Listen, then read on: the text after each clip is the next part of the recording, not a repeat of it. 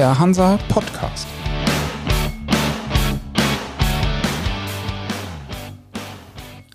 Herzlich willkommen zu einer neuen Folge des Hansa Podcast. Wir begrüßen heute Jan-Philipp Rohr, Global Head of Shipping bei der Hamburg Commercial Bank. Schön, dass Sie da sind. Ich freue mich auf das Gespräch. Vielen Dank, Herr Förster. Wir sitzen uns heute hier gegenüber, natürlich mit Abstand hinter Plexiglas, daher auch ohne Maske. Aber es ist ja eher selten geworden, dass man sich noch persönlich begegnet. Wie machen Sie eigentlich Geschäfte in diesen Zeiten unter den Einflüssen der Corona-Pandemie? Gerade in der Schifffahrt gilt ja der Spruch, das ist People Business und über Geld redet man doch sowieso eher unter vier Augen. Das stimmt. Ähm, letztendlich haben wir das Format geändert und sprechen heute mit unseren Kunden über digitale Formen, über eine Videokonferenz oder das alte gute Telefon. Und wir sehen halt, dass es auch so funktioniert. Machen Sie genauso viele Geschäfte wie davor? Sogar mehr. Tatsächlich. Sogar mehr. Wir kommen sicherlich gleich noch darauf zurück. Was sich nämlich geändert hat, eigentlich länger als ein Jahrzehnt, war die Schifffahrt eine Krisenbranche. Klar, es gibt immer äh, Wellenbewegungen und dem einen Segment ging es besser oder schlechter als äh, dem anderen. Aber jetzt erleben wir ja plötzlich, spätestens seit Mitte vergangenen Jahres, dass es der Schifffahrt relativ gut geht. Explizit der Containerschifffahrt. Alle verdienen richtig gutes Geld, sowohl auf der Charterseite als auch auf der Seite der Tonnage Provider. Haben Sie mit einer solchen Entwicklung gerechnet? Wir haben mit so einer Entwicklung nicht gerechnet. Ähm, als Corona für uns alle sichtbar wurde im, im Frühjahr 2020, sind wir eigentlich davon ausgegangen, dass auch die Containerschifffahrt aufgrund der Globalisierung mit deutlichen Einschnitten zu rechnen hat. Letztendlich hat durch das Management der Liner Companies und doch wieder erwartend auch der Anstieg der Produktion in China dazu geführt, dass die Märkte sich für die Liner wie auch für die Tramp-Owner deutlich verbessert haben. Und wir letztendlich sehen, dass, dass es eine der ersten äh, Zeiten ist, wo wirklich beide happy sind. Und das freut uns sehr. Wagen Sie eine Prognose, wie lange das anhält? Noch streiten die Experten darüber? Wir gehen davon aus, dass ähm, die aktuelle Entwicklung äh, durchaus noch etwas anhalten wird. Wahrscheinlich nicht für das ganze Jahr. Ich glaube, wir befinden uns mittlerweile in einem Ratenniveau auf beiden Seiten, auf der Liner-Seite wie auch auf der Tramp-Owner-Seite, die etwas hoch sind. Ähm, da wird es Rückgänge geben. Aber bei dem aktuellen Niveau, selbst wenn die Raten 10, 20 Prozent wieder zurückgehen, werden auch weiterhin alle noch sehr happy sein. Zumal ja lange Laufzeiten zurzeit abgeschlossen werden. Das stimmt. Ähm, wir haben erfreulicherweise gesehen, dass bei Tramp-Ownern die Charterlaufzeiten sich deutlich verlängert haben ähm, und wir eher von zwei bis vier Jahren äh, ausgehen, was natürlich auch dazu führt, dass deutlich, äh, deutlich weniger Angebot im Markt ist ähm, für neue äh, Charterverträge, was letztendlich auch dazu geführt hat, dass die Charterraten sehr positiv sich entwickelt haben und auf alle Fälle für die nächsten zwei bis vier Jahre erstmal sich keine wirklich große Gedanken machen muss. Andere Banken, wenn man mal auf die Finanzierungsseite guckt, haben trotz der Markterholung in der Corona-Zeit ziemlich gelitten. Da wurden Verluste eingefahren, die Risikovorsorge musste erhöht werden. Sie hatten wahrscheinlich Glück, dass Sie erst gar keine Altlasten großartig mehr mit sich rumschleppen mussten. Letztendlich haben wir unsere Aufräumarbeiten schon im Vorwege äh, vorgenommen und nur kleine Teile des Portfolios äh, in 2020 sozusagen auf Exit gestellt und uns davon getrennt. Ähm, letztendlich sind die großen Schritte vor schon passiert, sodass wir im Schifffahrtsbereich sehr positiv durchgekommen sind, ohne hier große äh, Themen zu haben. Ähm, wenn wir uns heute das Portfolio angucken, dann haben wir immer noch eine, äh, einen hohen Anteil an Containerschiffen bei uns im Portfolio. Die machen immer noch 36 Prozent äh, des Portfolios aus. Drybulk hat sich auch positiv entwickelt äh, im, im zweiten Halbjahr oder seit dem zweiten Halbjahr letzten Jahres. Und der Tankmarkt hat letztendlich sehr gut profitiert vom ersten Halbjahr 2020. Dennoch wurden im Rahmen der De-Risking-Strategie der Gesamtbank Teile des Portfolios gestoßen, ähm, auch im vergangenen Jahr nochmal. Sprich, ihr Portfolio hat sich nochmal äh, dramatisch verkleinert, um ein, ungefähr um ein Drittel. War das, wenn man sich die Markterholung und die Marktentwicklung der letzten Monate anguckt, dann vielleicht doch etwas vorschnell? Ja, wenn, wenn wir uns nochmal angucken, äh, inwieweit und wodurch sich das Portfolio in, in unserem Shipping-Bereich verändert hat, ähm, dann haben wir schon mal, ein Effekt ist der Währungseffekt. Ähm, wir haben heute einen deutlich äh, schwächeren Dollar. äh, was dazu führt, dass wir allein über zehn Prozent des, des Abbaus äh, über die Währungsveränderungen äh, oder aus den Währungsveränderungen resultieren. Des Weiteren, aufgrund des guten Marktes ähm, im Containerbereich, hat natürlich dazu geführt, dass auch viele unserer Kunden durchaus ihre Assets verkauft haben zu deutlich hohen oder höheren Preisen, um einen schönen Profit mitzunehmen. Und tun es immer noch. Und tun es immer noch, ähm, wodurch natürlich auch wir einen hohen Anteil an außerordentlichen Sondertilgungen hatten ähm, die dazu geführt haben, dass sich das Portfolio so entwickelt hat, äh, wie es ist. Nichtsdestotrotz haben wir natürlich auch unser restliches Legacy-Portfolio, was wir durchaus noch hatten, von 425 Millionen auf 193 Millionen reduziert und sind da auf einem guten Wege, es bis Mitte des Jahres, äh, gehe ich von aus, auch nochmal deutlich weiter zu reduzieren. Letztendlich, ähm, wenn wir uns angucken, wir haben im letzten Jahr auch sehr viel Neugeschäft gemacht. Wir haben 900 Millionen Euro Neugeschäft gemacht im Shipping-Bereich. Das konnte letztendlich die Tilgung und die Sondertilgung aber nicht kompensieren, die wir in diesem oder im Jahr 2020 gesehen haben. Sie kamen von ungefähr 5,3 Milliarden, stehen jetzt äh, bei 3,6 Milliarden. Wollen Sie dann vielleicht auch mal irgendwann wieder wachsen? Wir würden gerne wachsen. Ähm, wir fühlen uns in dem Bereich vier bis fünf Milliarden sehr wohl. Ähm, wir planen auch für dieses Jahr ein Neugeschäftsvolumen von 1,25 Milliarden Euro. Und wir äh, sehen schon, dass wir einen hohen Zulauf haben. Und das lässt mich äh, frohen Mutes äh, in die Zukunft blicken, dass wir das Neugeschäftsziel für dieses Jahr auch hoffentlich schaffen werden je nachdem, wie sich die Märkte entwickeln, muss man natürlich auch schauen, es werden auch weitere Kunden durchaus die positiven Märkte dazu nutzen, Assets zu verkaufen, vor allem im Containerbereich.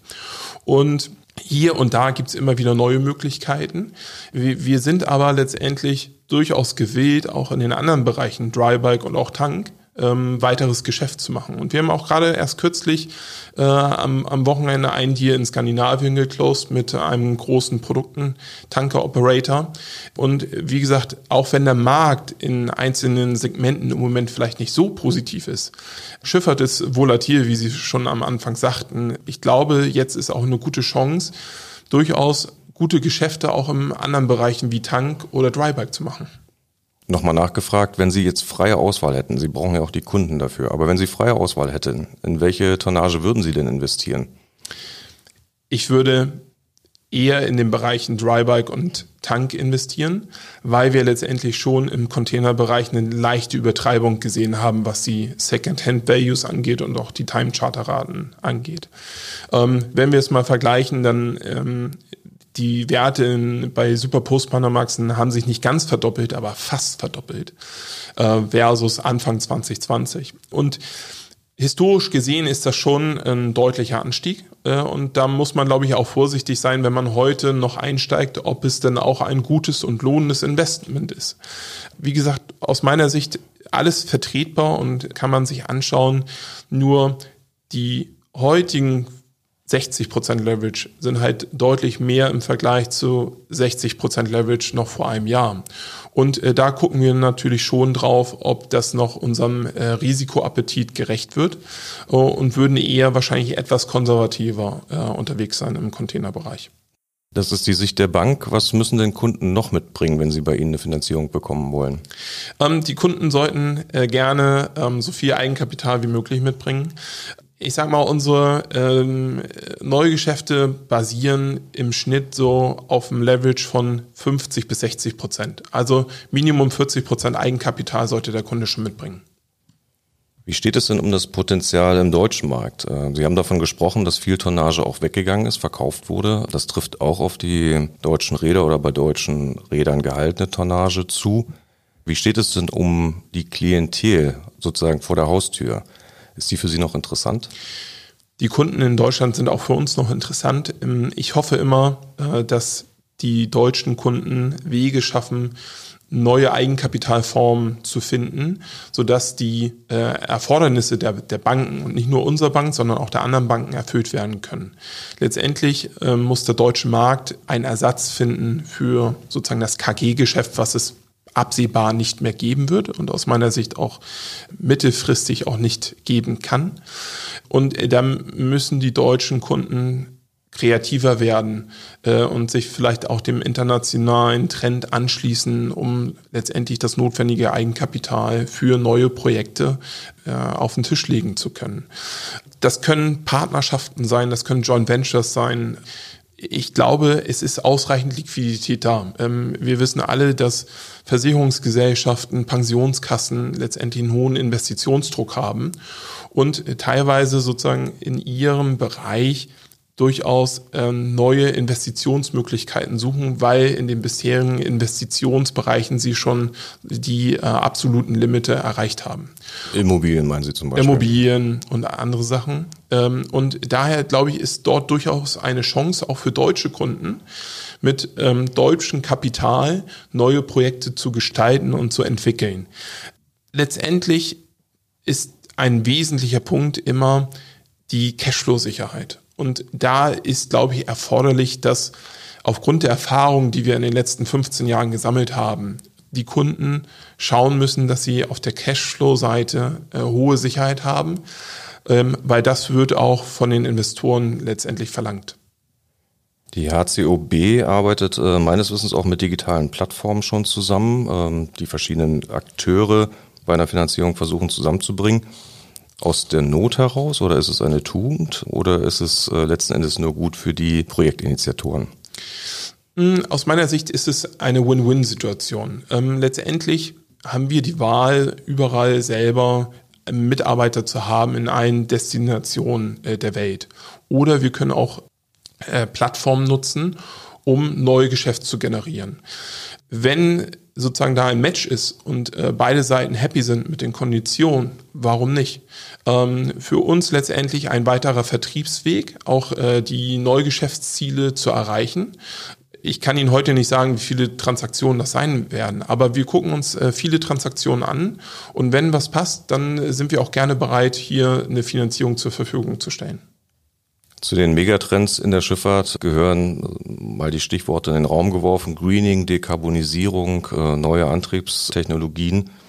Welche Rolle spielen denn äh, für die HCOB diese Green Loans? Vergeben Sie die auch? Haben Sie solche Prinzipien auch? Bei den Poseidon Principles als Beispiel sind Sie meines Wissens nicht dabei.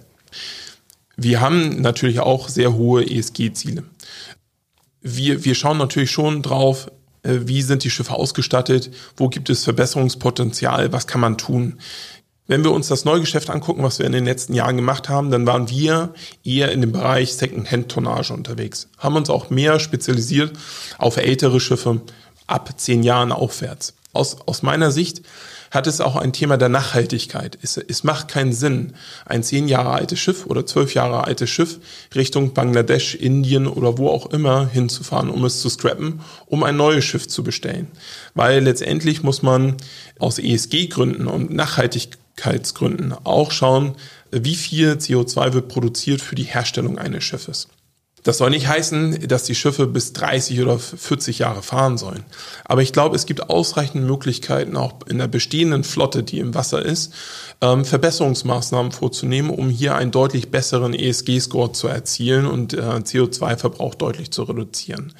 Eine Lösung nur auf Neubauten zu gehen, sehe ich nicht letztendlich müssen wir auch gucken, dass der Markt nachhaltig ist. Bedeutet, wenn der Markt wieder mit vielen Neubauten geflutet wird, wird es möglicherweise einen negativen Impact auf die Raten und auch auf die Werte haben. Ähm, vor dem Hintergrund fühlen wir uns wohl, wie gesagt, auch ältere Schiffe zu finanzieren. Letztendlich ist aber auch da eine Selbstverpflichtung drin, dass äh, wir schauen müssen, dass auch diese älteren Schiffe einen Beitrag dazu beisteuern, den CO2-Verbrauch zu reduzieren. Letztendlich gibt es in der Schifffahrt ja viele Möglichkeiten, ob es Slow Steaming ist, Retrofit-Maßnahmen, ähm, anderer Bunker oder besserer Bunker.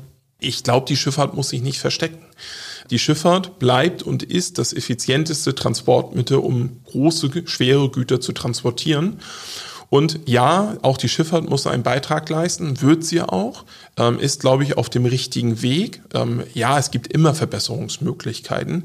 Wir möchten gerne Part von dem Ganzen sein und das auch unterstützen. Wie gesagt, unser Fokus sind keine Neubauten weil ich, ich tue mich heute schwer zu sagen, was ist die richtige Antriebstechnik für die nächsten 15 oder 20 Jahre. Ja, das Problem haben offensichtlich alle. Das stimmt. Ich, ich glaube, wir brauchen noch drei, fünf, vielleicht auch acht Jahre, bis wir wissen, was wird die Antriebstechnik oder die zukünftige Antriebstechnik sein, um alle äh, Bedürfnisse äh, zu decken und den CO2-Verbrauch so gering wie möglich zu halten. Aber das heißt doch äh, auf der anderen Seite auch, dass wenn Sie auf ältere, also auf Second-Hand-Schiffe setzen, das Potenzial eingeschlossen, was man über Retrofit und anderes erreichen kann, dass das keine langfristige Strategie sein kann, weil irgendwann fallen diese Schiffe doch aus der Zeit. Wenn man äh, vor Augen hat, welche äh, Auflagen, äh, welche Regulatorik dann in den nächsten Jahren auf uns zukommt und welche Klimaziele letzten Endes auch zu erfüllen sind. Sehe ich ähnlich. Ähm, letztendlich sprechen wir hier über einen Zeithorizont fünf bis zehn Jahre für die Tonnage, die letztendlich in den Boomjahren 2006, 2007, 2008 äh, bestellt wurde und dann auf den Markt gekommen ist. Ähm, es wird auch irgendwann Ersatzinvestitionen geben müssen. Und wir sehen ja auch, dass das Orderbuch in, in allen Segmenten sehr gering ist und vor allem in der Containerschifffahrt, mal ausgenommen die äh, ganz großen Megaschiffe, ähm, sind die Orderbücher sehr, sehr gering und die Tonnage wird jedes Jahr ein Jahr älter hier wird es Ersatzinvestitionen geben müssen, die effizienter sind und auch besser sind. Nur rein spekulativ Schiffe zu bestellen aufgrund äh, der Umweltfaktoren, es muss letztendlich auch einen Markt dafür geben. Und äh, wie ich schon sagte, ich, ich tue mich im Moment schwer, ist jetzt LNG das der richtige, richtige Antriebstechnik oder doch die, die bestehenden Maschinen nur nachgerüstet, äh, verbessert, äh, anderer Treibstoff, was ist die richtige Entscheidung? Letztendlich ist die Schifffahrt ein langfristiges äh, Investitionsgut und daher ist der Zeithorizont eher 20, 25 Jahre und da fehlt mir einfach heute die passende Antwort zu sagen, das ist genau das, was wir brauchen. Also für Experimente, zum Beispiel in der Finanzierung segelnder Frachter, also solche Entwürfe gibt es ja in letzter Zeit einige. Dafür sind sie nicht zu haben.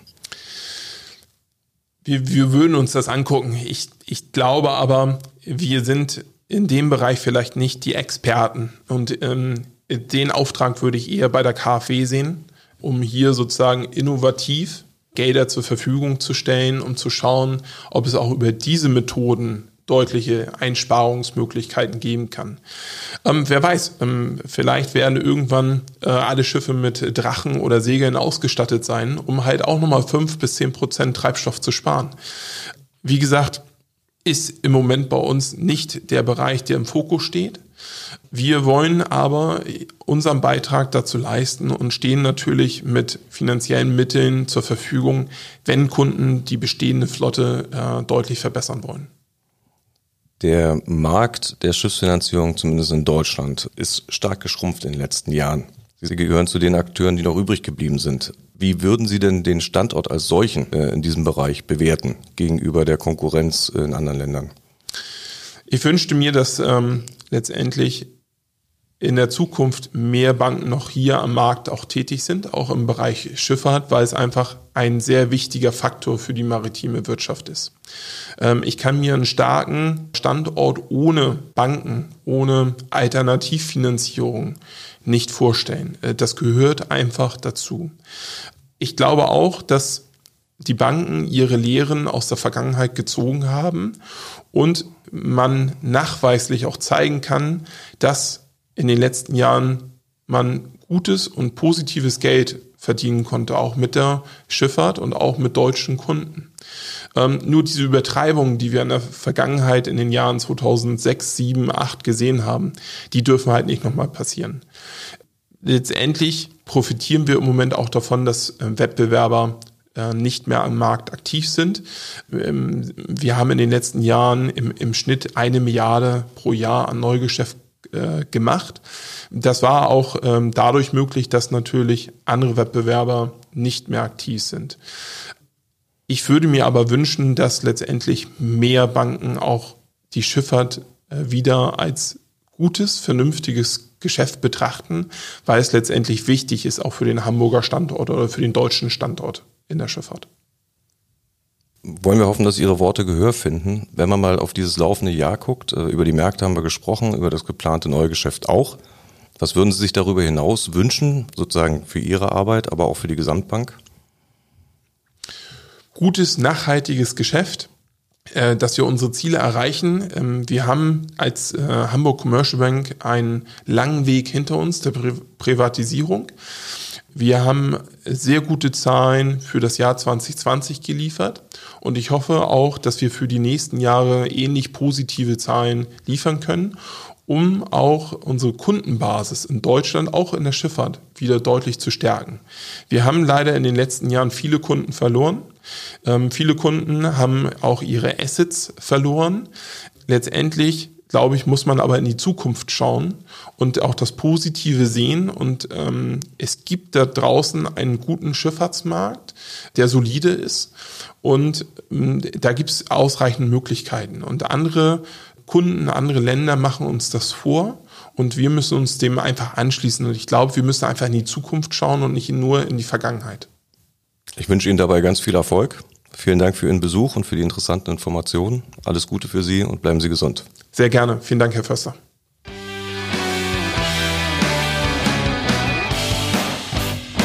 Das war für Sie der Hansa Podcast.